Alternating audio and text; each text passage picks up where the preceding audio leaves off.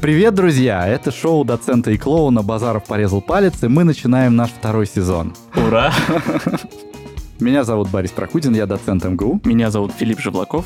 Я психолог, арт-терапевт и клоун. Наш подкаст литературный и терапевтический одновременно. Мы берем литературные произведения, их авторов и героев, Анализируем их с точки зрения современной психологии. чтобы помочь себе и, если получится, стать счастливее. Сегодня наш герой Николай Гаврилович Чернышевский, и мы поговорим о его супружеских отношениях и немного о романе «Что делать?». И наша тема — инструкция, как построить счастье по науке.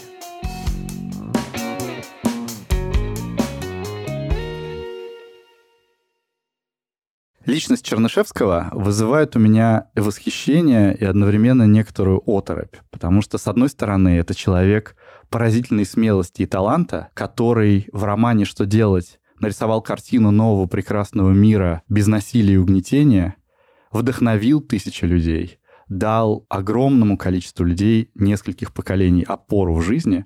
Его роман переписывали, как когда-то в Средневековье переписывали Библию, а с другой стороны, его собственная жизнь была полна какой-то трагической несправедливости, которую он принимал с поразительным благородством и смирением. На сервисе аудиокниг Storytel, который является партнером нашего выпуска, есть хорошие лекции о Чернышевском. Например, Андрея Тесли под названием «Чернышевский. Сила публициста» и Дмитрия Быкова «Код Чернышевского». Тесля со скрупулезностью ученого рассказывает о поколении шестидесятников, которому принадлежал Чернышевский, и об основных темах его публицистики. И его стоит послушать, если хочется лучше понять исторический контекст. А писатель Быков в своей непревзойденной манере рассказывает о главных темах романа «Что делать?». Как всегда у Быкова это крайне спорно, но очень ярко. Ссылки на эти лекции и дополнительные материалы мы оставим в описании выпуска. В сервисе Storytel, помимо аудиокниг и лекций, есть подкасты, аудиосериалы и стендапы. Библиотека насчитывает более 170 тысяч аудиокниг, а еще много эксклюзивов, в том числе с озвучкой самих авторов книг или известных актеров. Для слушателей Базарова у нас со Storytel есть особенное предложение. 30 дней подписки в подарок для новых пользователей, вместо стандартных 14. Оформить ее бесплатно можно по ссылке в описании выпуска. Чернышевский был разночинцем. Разночинцами в середине XIX века называли людей, которые происходили из низких сословий, священнослужителей, мещан или купцов, но решили из них выйти, покинуть родной дом и заниматься другим делом. Чернышевский происходил из духовного сословия. Он был сыном уважаемого саратовского священника, Поповичем их тогда так называли. Он закончил духовную семинарию, но вместо того, чтобы пойти по стопам отца, он покинул родной дом и поехал получать светское образование в Санкт-Петербург. Он хотел стать литератором, то есть писателем и журналистом. То есть он решил заняться делом, которым раньше занимались только дворяне. И вот таких разночинцев, сумевших поступить в университет, чтобы потом заняться дворянской работой, в середине XIX века становилось все больше, и дворяне им очень были не рады. У Льва Толстого, который был графом, аристократом, в повести «Юность» есть поразительное признание, где он пишет, что в период обучения в университете он всех студентов делил по французскому выговору на равных себе и презираемых. Человек, дурно выговаривающий по-французски с плохим произношением, тотчас же возбуждал во мне чувство ненависти, писал он. Для чего же ты хочешь говорить, как мы, когда не умеешь? С ядовитой усмешкой спрашивал я его мысленно. И своих Толстой, кроме хорошего французского, опознавал еще по длинным чистым ногтям, по светским манерам, а остальные студенты, всякие бедненькие и грязненькие разночинцы, типа Чернышевского, были для него чужаками, и он их не только презирал, но и ненавидел. Толстой понимал головой, что это какое-то плохое чувство, но ничего с собой пока не мог поделать. И, конечно, на контрасте с этими изящными аристократами семинаристы выглядели угловатыми и в университетах сразу становились объектами для высмеивания. Но для нас важна будет еще одна особенность разночинцев – то, что они были еще первыми людьми модерна, то есть первыми людьми, которые сами для себя придумывали правила жизни и сами для себя вырабатывали собственные ценности. Потому что в традиционном сословном обществе все было понятно. У крестьян была своя вековая крестьянская культура, у дворян была своя дворянская культура, семейные предания, родовые имения и так далее. А разночинцы только появились, и у них ничего такого не было, и им нужно было самим формировать свое самосознание и так далее. А по каким моделям строить свою жизнь? И разночинцы придумали. Из современной науки. Они же получали университетское образование, они же читали самых радикальных современных мыслителей, философов, там, Фирбаха, Фурье, Сан-Симона, Жорж Санд, Герцена и так далее, и брали модели поведения у них. Порой этот опыт жизни в соответствии с новыми достижениями социальной науки выглядел немножко коряво, Дворяне не упускали случая, чтобы посмеяться над разночинцами, но разночинцы имели смелость придумывать свои отношения. Чернышевский был как раз таким человеком, который строил свою жизнь на основе новых прогрессивных теорий. Знаешь, забегая немножко вперед, я думаю про всю драматургию этого выпуска, про то, что он вертится вокруг модерна, новизны, перепридумывания жизни. Толстой ненавидит вот этих ребят, потому что они представляют опасность, потому что вот-вот старый привычный мир разрушится. И с каким-то я респектом думаю про этих ребят, что они, не имея никаких опор и статуса в жизни, начали придумать себе новые, новые модные тусовки. Угу. Нужно себе отдавать отчет в том, что дворяне же, имея крестьян, немножко были ленивыми. И когда они начали ощущать, что приходят люди мотивированные, трудолюбивые, то они, чувствуя эту конкуренцию, конечно, испытывали к ним большой страх. Да, они их пытались выдавливать, видимо, вот этими понтами своими про длинные ногти чистые, про владение французским. Но это же все опирается в количество лет практики. Просто mm-hmm. если mm-hmm. ты с рождения золотой ложкой во рту, то, конечно, ты практикуешь французский, наверное, дольше, чем разночинцы. Конечно, французский у них был хороший, потому что у них с детства были гувернеры, франкоговорящие. Видишь, чувство вот этой ненависти, оно, правда, приходит тогда, когда я не понимаю, когда мне страшно, что мое старое разрушится, Думаю, что основной конфликт здесь про гибкость и движение к изменениям, что жизнь постоянно течет, меняется, и так будет, что будут приходить новые, более прогрессивные, сносящие твои ценности и принципы. Вот такой круговорот будет этого всего. Вспоминаю своих друзей из маленьких городков, которые переезжают жить. Гуляешь с ними по городу, и они показывают что-то, спрашивают, а это что? А я такой, я не знаю. Да-да-да, они гораздо как будто более жадные до впечатлений. Оказывается, через 2-3 года жизни в Москве они знают Москву гораздо лучше москвичей. Чернышевский. Окончив Санкт-Петербургский университет, Чернышевский решил жениться.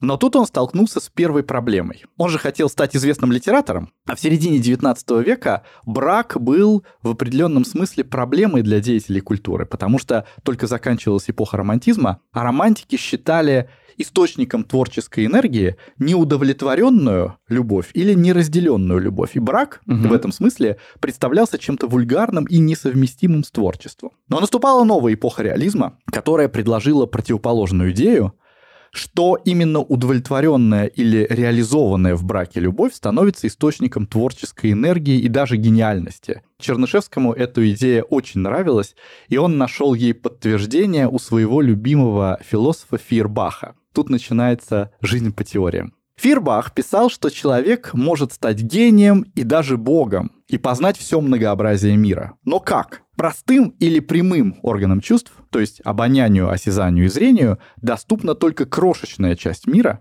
а все многообразие мира открывается опосредованным чувством, которое можно развить только в супружеских отношениях. И вот Чернышевский хотел, чтобы у него было именно так, и чтобы жена сделала его гением. Но как жениться? И здесь он столкнулся со второй своей проблемой. Ему же нужна была образованная жена, то есть дворянка, а разночинцу было крайне сложно познакомиться с дворянкой. Как туда пробиться? Как с ними вообще разговаривать? Он до этого дворянок особенно не видел и особенно с ними не общался. Только один раз, еще студентом он был в дворянском обществе на вечеринке с танцами. Он описывает это в своем дневнике. Взволнованный близостью этих недоступных девушек-дворянок, он провел весь вечер стоя у окна и не только не решился с ними потанцевать, но и не решился с ними заговорить. Он тогда подумал, что у него нет никаких шансов. И ни один нормальный родитель в трезвом уме и твердой памяти никогда не отдаст свою дочку-дворянку за такого плебея-семинариста, как он. Друзья ему подсказали вариант «Устройся учителем к знатной девице или репетитором к брату девицы и заставь ее себя полюбить». Чернышевский попробовал это сделать, у него не получилось, Но у него возникла другая прекрасная идея искать дворянку в родном Саратове. Там его знали как сына уважаемого человека и так далее.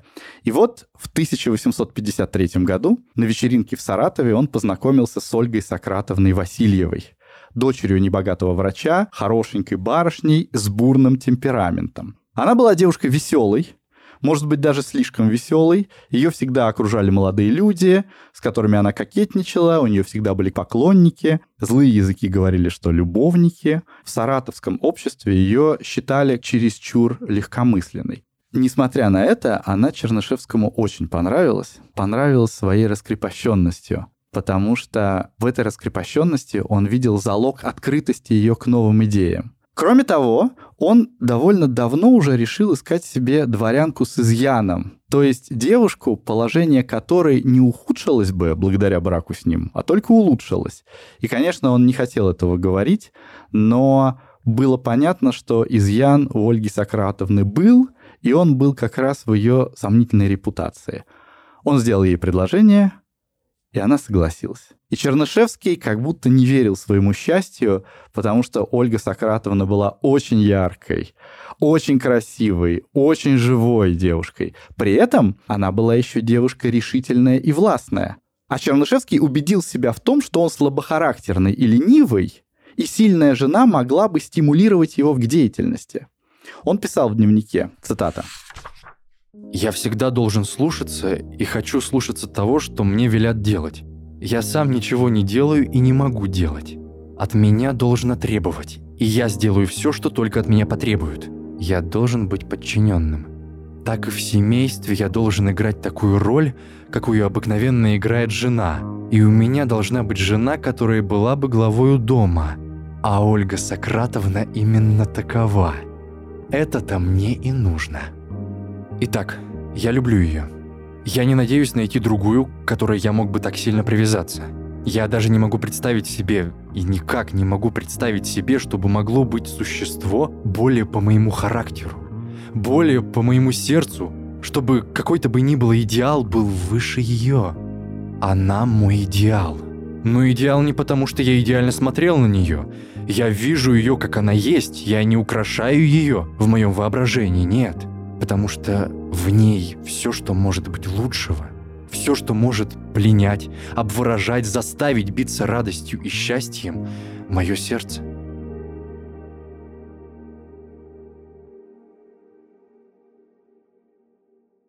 Однако у Чернышевского была еще одна, третья проблема – родители. Родители совершенно точно не дали бы согласия на эту свадьбу, и вообще мать Чернышевского была очень властной женщиной и деспотичной, уверенной, что она лучше знает, что для сына хорошо и для сына плохо. И Чернышевский, это зная, готовясь к объяснению с родителями, писал в дневнике, что скажет матери. «Да, я создан для повиновения, для послушания, но это послушание должно быть свободным, а вы слишком деспотически смотрите на меня, как на ребенка. Я мужчина. Наконец, в деле женитьбы я лучше вас понимаю, что делаю. А если станете упрямиться, извольте, спорить не стану, я убью себя. Читая дневник Чернышевского, который он вел перед свадьбой, складывается впечатление, что чем ближе был брак, тем большее количество концепций он генерировал, как будто для того, чтобы примириться с жизнью и для того, чтобы успокоить себя от тревог. Ему удалось решить вопрос с родителями. Несмотря на возражение матери, он получил благословение. Они венчались сразу после свадьбы уехали из Саратова в Петербург, чтобы вот подальше от родного города вести новую прогрессивную жизнь. «Я чувствую себя совершенно другим человеком», писал Чернышевский сразу после свадьбы. «Я решителен, я смел, мои сомнения, мои колебания исчезли, теперь у меня есть воля, теперь у меня есть характер, теперь у меня есть энергия». Ой, Сколько раз я слышал от вас это письмо, и я все время закатываю глаза. Вот думаю, какой же тяжелый мужчина. С чего мне хочется начать? С термина, который есть в психологии, он называется когнитивными искажениями. Что это значит? Когнитивные искажения — это такие мысли и идеи, и концепции, которые есть у нас в голове, но они с реальностью никак не коррелируют. Мы когда-то в жизни их приобрели, но они нам были почему-то нужны. Например, вот это похоже на когнитивное искажение, что брак должен сделать его творцом. Да, если он разовьет свои чувства, он сможет стать гением. Философский трактат не является каким-то исследованием, подтвержденным с данными. Это просто одна из идей, за которую он очень сильно сцепился. И вот его вот эти когнитивные искажения, которые он приобрел, я фантазирую, что он приобрел их в отношении с матерью. Вот ты говоришь, что он писал ей письмо, что если она не одобрит, он себя убьет. Насколько должно быть много боли и несвободы, чтобы просить одобрения таким способом. Из этого я могу предположить, как говорят арт-терапевты, мы можем предположить, что мать его была критическая, деспотичная, холодная. И на самом деле это там приобрелась идея, что без меня ты никто, ты без меня слабый, ты без меня умрешь, ты без меня погибнешь. Вот, но это тоже когнитивное искажение, оно не является истиной. И они бывают настолько сильно у нас сидят, что мы смотрим через эту призму на жизнь и думаем, что это сама по себе реальность такова и есть. Мне не чужды когнитивные искажения, как и любому человеку. И в детстве, мне было лет 5-7, я играл в казаков-разбойников, а я был очень верующий ребенок. В какой-то момент я подвернул ногу. Мне очень больно, я допрыгиваю до дома, обвинтовываю ее там. Приходит мать с работы, и я ее, как вижу, я сразу начинаю рыдать. И она говорит, что случилось? И я говорю, меня Бог наказал. Ну, то есть у меня была такая связка, что если со мной что-то плохое случилось, значит, я в этом виноват, значит, Бог меня наказал. А вторая история немножко повзрослее. Я когда лечил лицо, уже второй раз мои родители потратили очень много денег, примерно, мне кажется, под миллион, на то, чтобы полечить э, вот эти мои прыщи, которые были не в каком-то нездоровом количестве и качестве. И мы вылечили, но в какой-то момент они начали появляться снова, и я пошел в кожно-венерический диспансер, сдал анализы, и мне врач такой очень пассивный, э, не заинтересованный, как будто он такой на пофиге сказал, а, у тебя, у тебя углеводы повышены, надо снизить углеводы. И все, у меня идея закрепилась в башке, что углеводы равно проблемная кожа. Я гуляю с ребятами, мы заходим в магазин, они берут колу, чипсы. И я понимаю, мне нужно выбрать что-то, что-то без углеводов. И я полчаса застреваю в магазине, потому что я начинаю, как больной, считать углеводы. При этом, видишь, э, вариаций немного, что вообще-то можно просто попить воды или взять яблоко или банан. Я выбираю именно булку, булку, и начинаю, и начинаю высчитывать, где же, какая булка будет вкусная, и при этом с меньшим количеством углеводов. Про состав и другое я не думал. Все прошло. Знаешь, как все прошло? Я перестал считать углеводы, когда появились отношения, появилась любовь, и я начал гулять с девчонкой. Мы ходили в Макдональдс. Я не ел Макдональдс, естественно, 7 лет, не пил колы 7 лет, а тут и пиво, и Макдональдс. И, естественно, все прыщи начали проходить. Я не считал углеводов. Я не думал про это. Задуматься о том, что, возможно, причины в стрессе, mm-hmm. я просто не мог, не мог поверить своим глазам, что если не париться, то все проходит. И вот такая вот схема. Паришься, есть прыщи, не паришься, они проходят когнитивные искажения такие вредные, что они таким способом работают. Мы видим разные факторы, подтверждающие, что это не так, но мы их, а, они не попадают в зону нашего внимания. То есть он, он закончил школу, да, вот нашел себе женщину, он все может сам. Это уже подтверждает, что корреляция рушится между мне нужна деспотичная мать или мне нужна контролирующая женщина, но они отсеиваются. А вот все, что попадает вот в это когнитивное искажение, в эту линзу, вот она меня вдохновила, вот она меня попросила, это еще одно подтверждение моей вот этой вредной идеи. Да, мне тоже кажется, что он был талантливым э, еще до того, как встретил Ольгу Сократовну.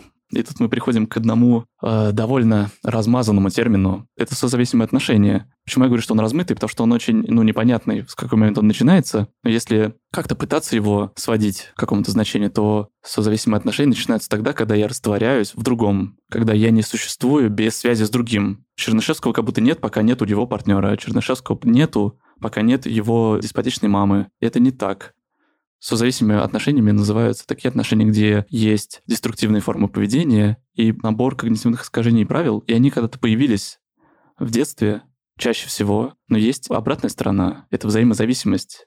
Мы все от природы своей стремимся друг к другу. И вот я плюю в лицо тем, кто говорит, что мы появились на свет одни и умереть должны одни.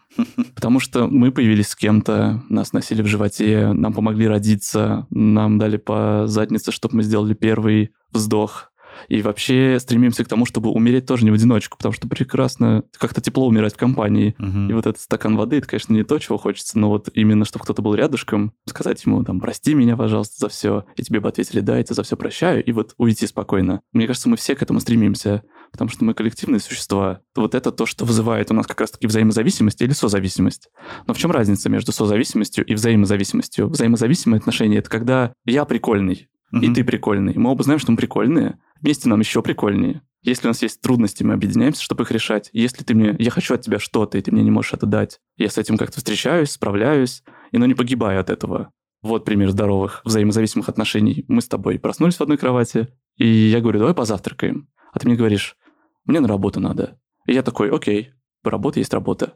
Пример того же самого в созависимых отношениях. Ты мне говоришь, я пошел на работу, а я такой, да подожди, давай позавтракаем. Ты говоришь, я не могу, мне очень надо работать. И я начинаю думать, это я во всем виноват. Я что-то сделал вчера не так. Я как-то неправильно сказал. И начинаю себя грызть, пишу везде во всех чатах про то, как я неправильно поступил, какой я отвратительный. В следующий раз я по-другому сделаю, я по-другому обязательно проведу с ним вечер, чтобы он думал, какой я классный. И предвкушая будущее, давай загибать пальцы с тобой. Uh-huh. Uh-huh. Есть паттерны. Паттерны не взаимозависимых отношений. Это отсутствие самоуважения, низкая самооценка, потребность спасать других от себя, отсутствие способности договариваться, ставить размытые цели, причинять добро, в отношениях тебя нет, манипуляций и хитрости. Скриншотте, гуглите, мы сейчас это все увидим, Пока только начинается семейная жизнь Чернышевских, он-то рассчитывает на то, что это будут очень продуктивные отношения, но и новые семейные отношения он начинает тоже на новых основаниях. Чернышевский выступал против всякого неравенства, в том числе и против семейного неравенства за эмансипацию женщины. Патриархальная модель семьи казалась ему невозможной, подчинение жены мужу несовместимой с любовью и так далее. Он хотел придумать новый семейный проект в соответствии с новыми прогрессивными идеями. И перед тем, как сделать предложение Ольге Сократовне, он спросил ее, а вы читали роман «Жак» Жорж Санд? Жорж Санд была невероятно популярной в среде русских радикалов писательницей-социалисткой, которая проповедовала в своих романах идею реабилитации сердца или свободы сердца. Любовь, по Жорж Санд, это такое священное чувство, которое не может быть ограничено узами брака. И если женщина, находясь в браке, полюбила другого, она имеет право на единение со своим возлюбленным, несмотря на общественное мнение. Раньше, в традиционную эпоху, мужчина имел право на измену, а женщина не имела права. А вот Жорж Санд как бы отвоевывает право женщины на измену, но она говорит о том, что эта измена должна быть не просто вызвана каким-то низменным желанием, а может быть только по великой любви. Роман Жак был историей такого любовного треугольника, где благородный муж, узнав о том, что его жена полюбила другого, совершил самоубийство, чтобы не стоять на пути их любви. Так вот, Чернышевский спросил свою невесту, перед тем, как делать ей предложение, читала ли она роман Жак. Ольга Сократовна сказала, что не читала, и Чернышевский ей пересказал содержание. «Неужели вы думаете, что я изменю вам?» — спросила она. Это я цитирую дневник. Я этого не думаю, я этого не жду, но я обдумывал этот случай. Так что же бы вы тогда сделали? Что же бы вы тогда, тоже застрелились? Не думаю, сказал я, но я постараюсь достать вам Жорж Санда. Чернышевский действительно обдумывал возможность измены, и в своем дневнике он проигрывал мысленно, что их может ждать в Петербурге с началом их семейной жизни. Цитата. «Что же будет? Что будет, если она окружит себя в Петербурге самой блестящей молодежью, какая только будет доступна ей по моему положению и по ее знакомствам? И будет себе с ними любезничать, кокетничать. И, наконец, найдутся и такие люди, которые заставят ее перейти границы простого кокетства. Что мне делать? А если в ее жизни явится серьезная страсть? Что ж, я буду покинуть ею. Но я буду рад за нее, если предметом этой страсти будет человек достойный. Это будет скорбью, но не оскорблением. А какую радость даст мне ее возвращение? А если она захочет жить с другим, для меня все равно. Если у меня будут чужие дети, для меня все равно. Я не сказал, что готов на это, перенесу это с горечью, но перенесу. Буду страдать, но любить и молчать. А если моя жена захочет жить с другим, я скажу ей только, когда тебе, друг мой, покажется лучшим воротиться ко мне, Пожалуйста, возвращайся, не стесняясь нисколько.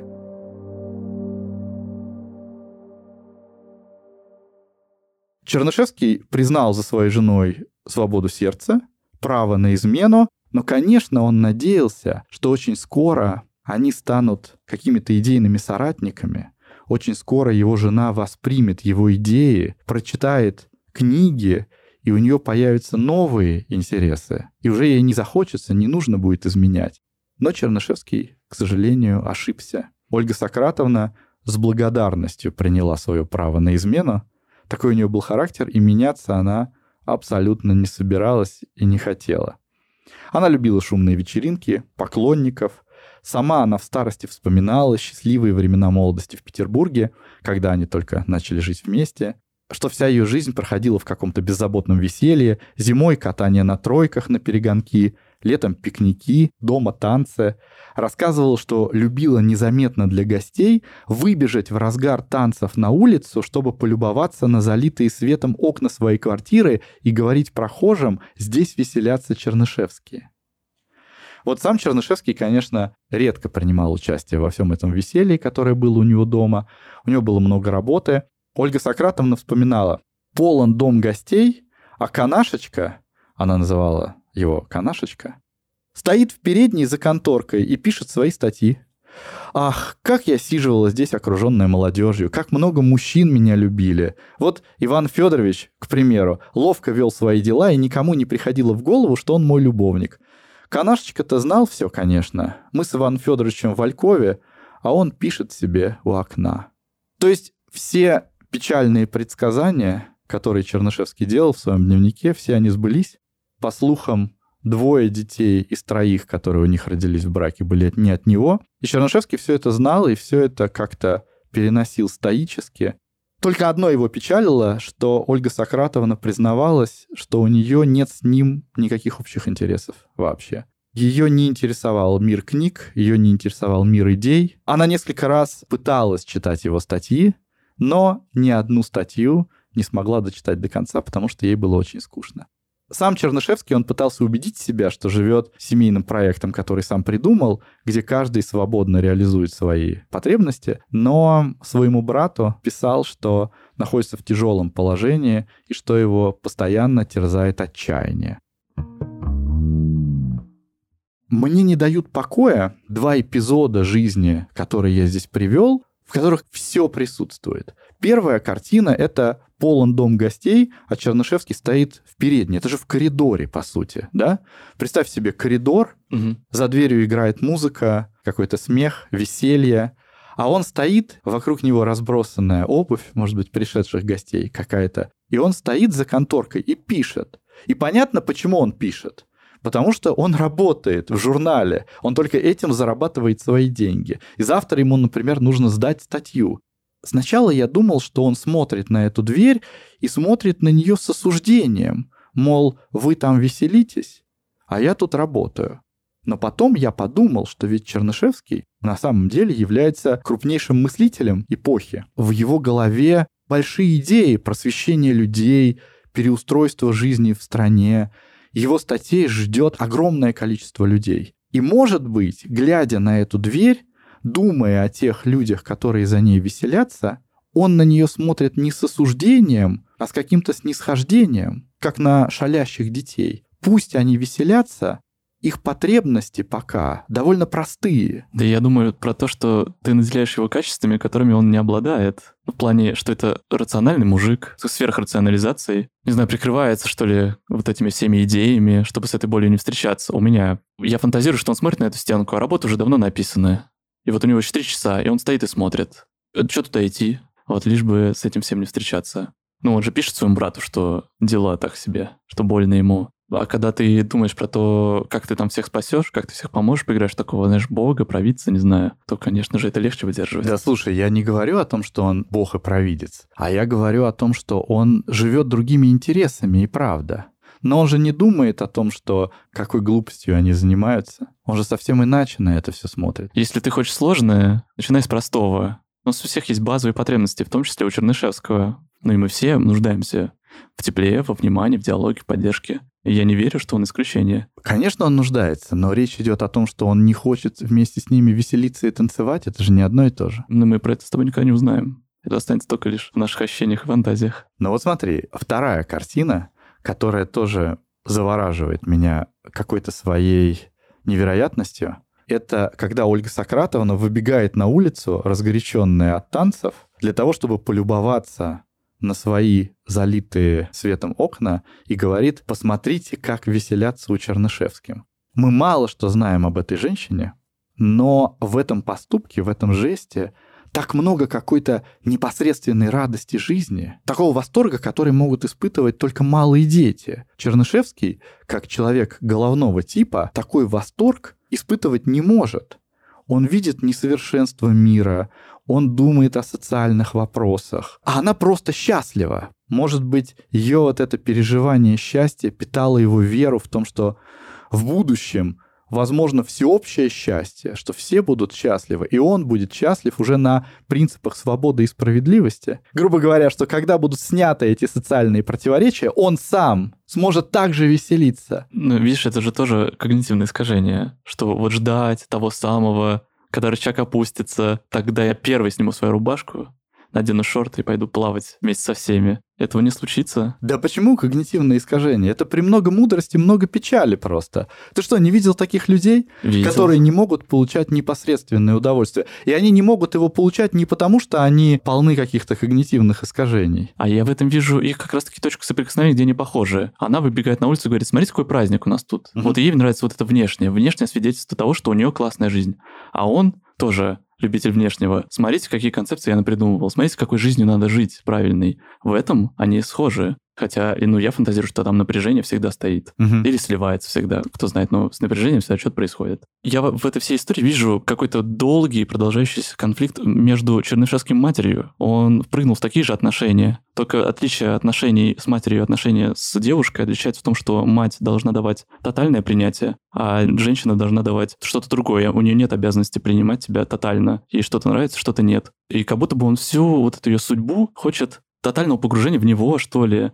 Хочет, чтобы она была его соратником, чтобы они вместе читали все вот эти умные книжки. А ей, ну, ей не интересно все это. Мгм. Это вот мать должна сказать, вау, ты увлекаешься вот этими философами, здорово, ты у меня такой умница. Вот, у меня какая-то такая фантазия. Мы все полны когнитивных искажений, мы все полны фантазий, потому что мы все живем с каким-то э, набором инструментов, как с этой жизнью справляться. И вот фишка терапии в том, чтобы их проветривать.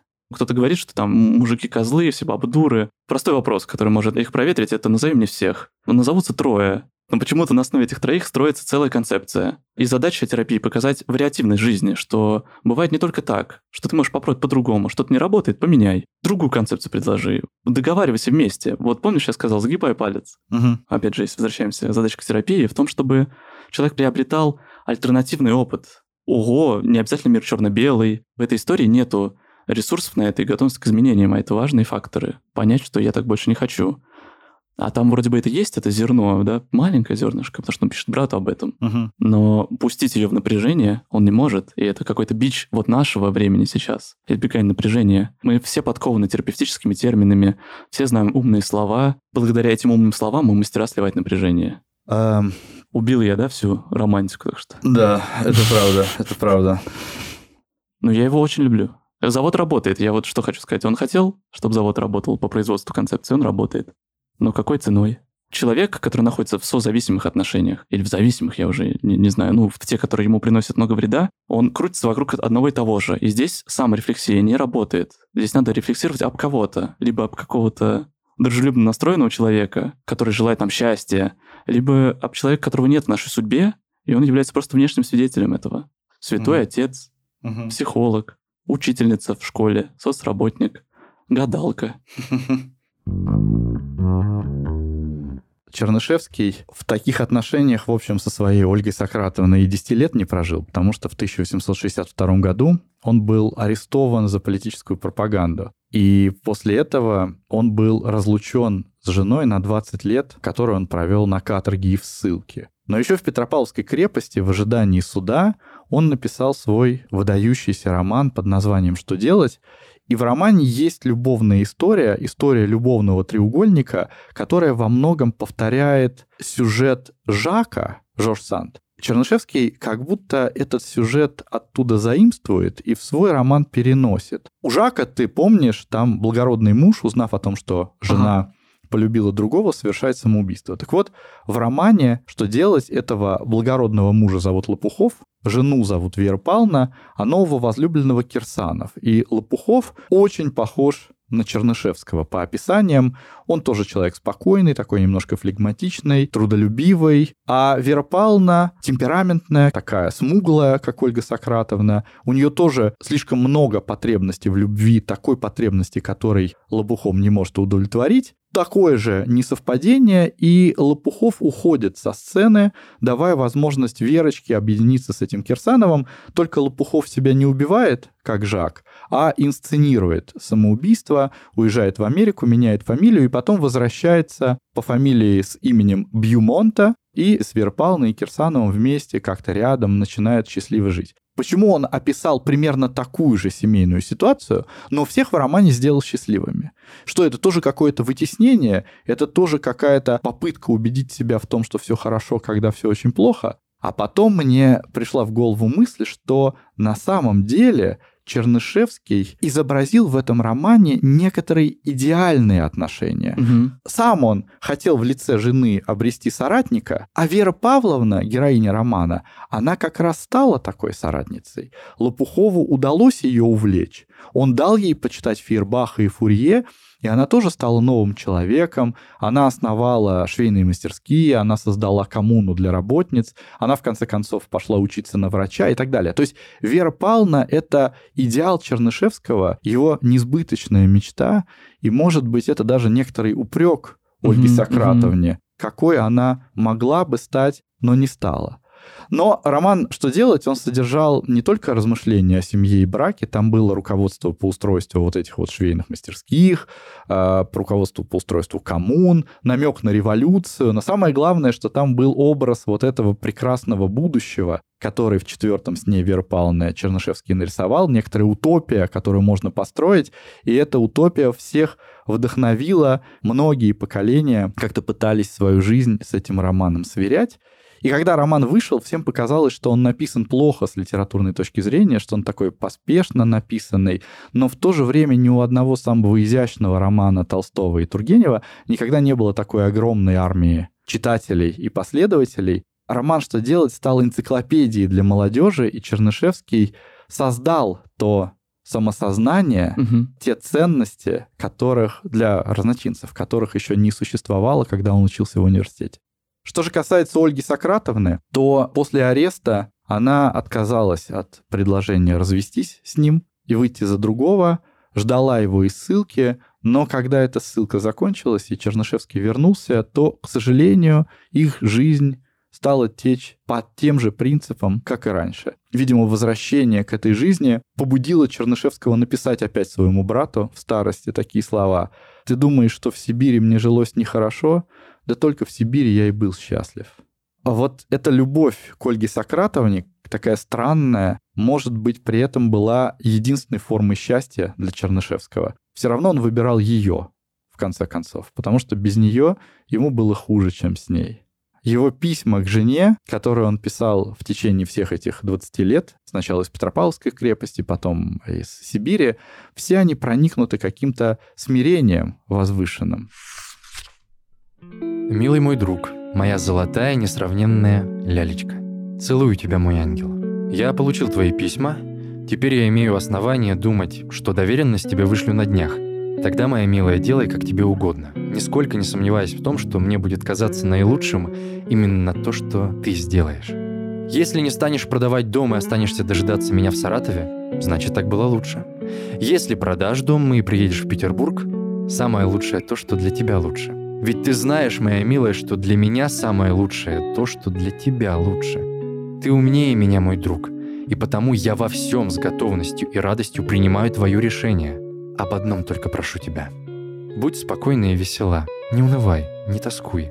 Одно это важно. Остальное все вздор. У тебя больше характера, чем у меня. А даже я ни на минуту не тужил ни о чем во все это время. Тем более следует быть твердой тебе, мой дружок. Скажу тебе одно. Наша с тобой жизнь принадлежит истории. Пройдут сотни лет, а наши имена все еще будут милы людям и будут вспоминать о нас с благодарностью. Чуть не забыл приписать, что я здоров. Целуй детишек. Будь здорова и спокойна. Тысячи и миллионы раз целую твои ручки, моя несравненная умница и красавица лялечка. Не тоскуй же, смотри, будь. А какая отличная борода отросла у меня, просто загляденье. Милый друг мой, не подумай тоже, мой дружочек, что я обманываю тебя, когда говорю, что я провожу свое время без скуки, не чувствуя никакого обременения, собственно, по себе. Это правда. Мой друг, мне стыдно было бы притворяться перед тобою. Уверяю тебя, что мое состояние вовсе не таково, чтобы нужно тебе было жалеть или грустить обо мне. Верь мне, мой друг, не обманываю. Ведь у меня только и радости на свете, что ты. А только мне бы хотелось, чтобы обо мне-то ты как можно меньше беспокоилась. Ну, жму твою руку и целую тебя. Будь здорова и весела. Милый друг Лялечка, крепко-крепко обнимаю тебя, радость моя, и целую твои ручки. В эти долгие годы не было, как и не будет никогда, ни одного часа, в который бы не давала мне силу мысль о тебе. Прости меня, человека, наделавшего много тяжелых страданий тебе, но преданного тебе безгранично, мой милый друг. Будь же здоровенькая и веселенькая. Целую твои глазки, целую твои ножки, моя милая лялечка. Крепко обнимаю тебя, моя радость. Милый мой друг, пишу в день свадьбы нашей. Милая, Милая радость моя, крепко-крепко Благодарю обнимаю тебя тебя, за моя то, что несравненная. Целую, жизнь моя. целую твои ненаглядные Милый мой глаза. друг, Радость моя, мой друг единственная любовь и мысль моя лялечка. Глядя на всю эту историю, приходится признать, что все эти модели, которые он построил, себя не оправдали и провалились. Но в этих письмах слышится как будто голос человека, который понял, что не в силах что-то в ней изменить, в Ольге Сократовне, что он не смог сделать ее такой, какой хотел видеть, и в конце концов просто признал ее право быть такой, какая она есть на самом деле, и любить ее такой. Ох, но я когда слушаю эти письма, мне, конечно, становится жутко, на- натяжно, потому что есть такое ощущение, как будто он их не отправляет никуда. Знаешь, как в фильме «Игры разума», он отправляет их в какой-то почтовый ящик, он заполняется, но их никто не читает. И у меня складывается ощущение, что там любви не было. Там, правда, набор проекций друг на друга. Не знаю, может быть, эти проекции и встречались друг с другом, а хотелось бы, чтобы люди встречались. При этом ты говоришь про вот роман «Что делать» и чем он был для людей. И я думаю, что правда он попал в нерв. То, о чем люди мечтали, то, чего хотели. И он же написал то, что хотел сам, но так получилось, что этого не было. Не было соратников, не было хорошего конца. В этом, правда, есть то, про что ты говорил, про какую-то миссию, зачем он через это все прошел, Мгм. чтобы создать этот продукт. И я в этом вижу арт-терапию. Человек описывает свои надежды, предпочитаемое. Он поставил на все. Он решил играть дальше в надежде на то, что все поменяется. Ну, и у меня есть фантазия, что он все понимал. Ну, хочется так думать. Не хотелось бы видеть Чернышевского как бы больным человеком и жалким человеком, потому что этот человек создает что-то великое. Это такая дилемма, с которой мы очень часто сталкиваемся, когда говорим о биографиях великих людей. На поверку вдруг оказывается, что великие люди, они такие же слабые, как все остальные Мгм. испытывают те же проблемы и бывают такие же смешные, такие же нелепые, но они не такие же. Обыватели в этот момент начинают забаскалить и говорить «Ха-ха-ха, вы такие же, как мы, а может быть даже хуже, чем мы». Но это не так. Они не хуже, чем вы, они другие. Если человек создает чего-то такое, чего никогда не было, он это создает не из обывательского сознания. Но он же выбрал эту Ольгу Сократовну по своим концепциям, понимаешь? Мгм. Не то, что ему нужно было бы пойти на терапию, разобраться, что нужно ему, что нужно ей, понять, что ему нужна теория, а ей нужно просто веселье, ну и они должны разбежаться. Это нормально. Он понимал, что он эту концепцию придумал, и поэтому он должен довести это до конца. Я тоже смотрю и вижу, как вокруг нас много появляется разных прогрессивных теорий, как построить счастье. Много разных причудливых моделей отношений. Пропагандисты этих моделей, они всегда с какими-то блестящими, лучащимися улыбками рассказывают, как это легко, как это прекрасно, как много счастья эти прогрессивные модели нам принесут. А на других смотрят как на немножко отсталых. И вот мне кажется, что Чернышевский говорит нам, что за этой внешней легкостью может скрываться драматургия, могут скрываться страшные драмы. И это не разговор о том, что мы должны отбрасывать все эти новые теории. а, наверное, о том, что нужно меньше верить абстрактным чужим теориям, которые нас часто обманывают, а больше верить своим глазам и своему сердцу. Борис, я тут хочу тебя поправить. Прогрессивные люди так не говорят. По крайней мере, адекватные. То, что это легко. Я смотрю сериал Sex Education, и я вижу, как это легко. Это же массовая культура, она может э, упрощать вещи. Ну, Те так люди, она которые... и говорит, что это легко. Это, наоборот, все усложняет. Больше разговоров, и это больше конфликта с собой, особенно с обществом, потому что Мгм. такие концепции, их никто не вырабатывал. Любовь общепринятая и общепризнаваемая, у нее есть проверенный путь и тропинка, по которой ты можешь шагать и не спотыкаться. А когда ты что-то новое делаешь, там сложно, там нужно протоптать это. Я думаю, что отношения — это труд. Но одна из проблематик сегодняшнего дня — это избегание напряжения. Правда, мы становимся более подкованы в словах, в психологических терминах, которые не то чтобы обещают нам, но это за скобками написано или мелким шрифтом, что на самом деле напряжение будет становиться, правда, больше. Вот когда я говорю, что отношения — это труд, это значит, что это работа, в которой должны вкладываться оба. Я верю, что даже если в этот размытый термин созависимость попадает в ваши отношения, то они не обязательно должны заканчиваться разрывом. Я думаю, что если они были так долго, так жили, то значит там где-то живет любовь, скорее всего. Просто ее надо откопать и найти, и найти новые формы. И если бы я дальше продолжал свой манифест, то, мне кажется, залог счастья — это пускать друг друга в напряжение. Вот в этом залог здоровых отношений. Что это значит? Расскажи. Когда мы не поднимаем важные темы в наших отношениях, когда мы оберегаем свои чувства и чувства чужого, ну, то чужого, другого, потому что боимся, что это все разрушит, сделает еще хуже. А мне кажется, что отношения, как и танец, живут по принципу напряжения и расслабления. Ну, правда так, начинаем с хорошего. Цветы, конфеты, улыбки, смех, кино. Мгм, мгм. Потом появляется там любовь, секс, знакомство с родителями, а потом вместе с этим рождается какое-то напряжение, и ну, нужно уметь его замечать и показывать. Говорить, смотри, дорогая, напряженка здесь. Если продолжать метафору танца, то невозможно танцевать, если ты все время напряжен. Также невозможно танцевать, если ты все время расслаблен. И дыхание работает по принципу напряжения. Сделал вдох, расслабился, выдохнул. В этом выпуске можно, правда, начать думать, что, блин, а у меня не созависимые или у меня отношения. Ну, да, можно так подумать. Неплохой способ, способ свериться про это как-то. Вот. Такие пироги с котятами. Хм. Так говорят в Чебоксарах. С вами было аудиошоу «Доцент и клоуна Базаров порезал палец», Я Борис Прокудин. а я Филипп Жеблаков. И Анастасия Медведева, продюсерка данного подкаста. Друзья, у нас есть новость. Появился Patreon подкаста. Если вы хотите нас поддержать, Быть поближе к нам, стать частью маленького уютного сообщества. получить мерч, Меч? мерч, рекомендации от нас, то есть от меня и Филиппа, то заглядывайте, ссылка на Patreon будет в описании. Чудесно. А еще мы планируем оживлять наш инстаграмчик. Заглядывайте туда тоже. Я обещаю туда в скором времени выложить новый пост про когнитивные искажения. А еще там офигенные картинки от Алины Глушанок. Она рисует постоянно. Бедная. Нет, счастливые. Мы хотим сказать спасибо всем слушателям и слушательницам, точнее, слушательницам по большей части, потому что у вас 76%, как показала статистика. То, что вы нас поддерживали на каникулах, не забывали, писали, репостили, отвечали на вопросы в Инстаграме, там у нас был опрос.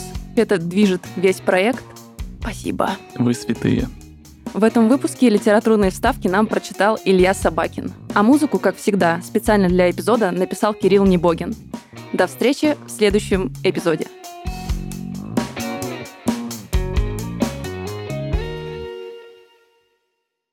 И не сливать это, никак не убегать от этого. Ну, то есть в какой-то момент мы настолько...